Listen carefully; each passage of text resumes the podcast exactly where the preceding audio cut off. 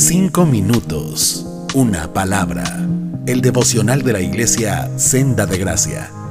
Hola, ¿qué tal? Les habla Dani Salazar una vez más aquí con ustedes en este devocional que espero que pueda ser de bendición para sus vidas. Nosotros como cristianos creemos en un Dios que nunca hemos visto, pero su Espíritu Santo que habita en nosotros nos convence y nos da la certeza de que Él es real.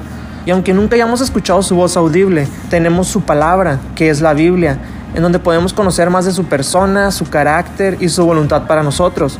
Y también tenemos un medio para hablar con Él, con la certeza de que Él nos escucha. Y ese medio es la oración. Estas son maneras que tenemos de relacionarnos con Dios, pero no solo estamos llamados a relacionarnos con Él, también estamos llamados a servirle y poner a su disposición todos nuestros talentos, recursos y capacidades. Y es en este aspecto de la vida cristiana en el que me gustaría que nos enfocáramos el día de hoy, en el servicio. Primeramente me gustaría iniciar definiendo la palabra servicio. El diccionario dice que servicio es una prestación que satisface una necesidad. Y en base a esa definición, la pregunta obligada sería la siguiente.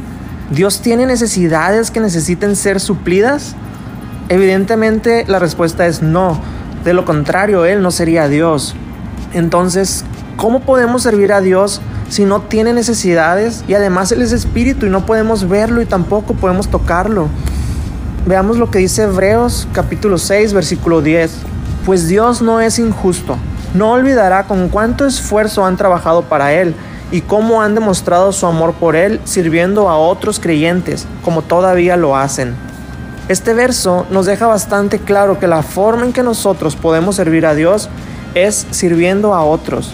Dios dice, ¿Me quieres servir? Sirve a otros. ¿Cómo podemos servir a otros si no conocemos sus necesidades? ¿Y cómo podemos conocer sus necesidades si no nos relacionamos unos con otros? Y además, cuando se trata de servir, si somos sinceros, la mayoría preferiríamos estar del lado de quien recibe el servicio y no de quien lo da, porque recibir el servicio es muchísimo más cómodo. Y además tendemos a pensar que la persona que está sirviendo generalmente está en una posición de inferioridad respecto a la persona que está recibiendo el servicio. Pero recordemos las palabras de nuestro Señor Jesús en Mateo cuando dice, pero entre ustedes será diferente.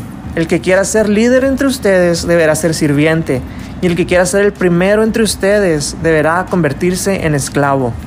Jesús y el Evangelio ponen de cabeza nuestro concepto de grandeza y liderazgo. Si nos cuesta servir a otros, muy posiblemente es porque seguimos abrazando el concepto de grandeza y liderazgo de este mundo y no el de Jesús. Posiblemente sea fácil servir a alguien que amemos o a alguien que admiramos o tal vez a alguien que sabemos que de una u otra manera nos podrá compensar nuestro servicio. Pero ¿qué hay de servir a alguien que pensamos que no lo merece o que no nos cae bien o que ni siquiera conocemos? El servicio siempre implica renuncia y sacrificio, ya sea de nuestro tiempo, de nuestros recursos o de nuestra comodidad. Pero gracias a Dios porque en Jesús tenemos ejemplo. En Filipenses 2 el apóstol Pablo nos dice, tengan la misma manera de pensar que tuvo Jesucristo. Aunque Cristo siempre fue igual a Dios, no insistió en esa igualdad. Al contrario, renunció a esa igualdad y se hizo igual a nosotros, haciéndose esclavo de todos como hombre, se humilló a sí mismo y obedeció a Dios hasta la muerte. Murió clavado en una cruz. Jesús estuvo dispuesto a renunciar a su posición para servir a las personas, que en esencia somos infinitamente inferiores a Él. Y no solo eso, sino que además estuvo dispuesto aún a entregar su vida en la cruz para que nosotros pudiéramos recibir su perdón y llegáramos a tener vidas transformadas que puedan ser un reflejo de Él. Y una vida transformada que sirve a otros es una vida que da gloria a Dios.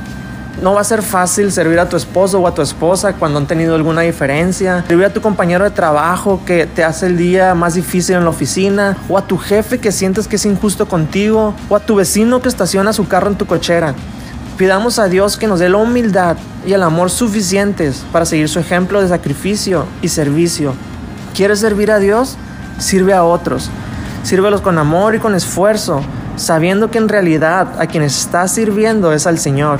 Y eso traerá recompensa de gozo y mayor sentido de propósito a tu vida. Dios te bendiga.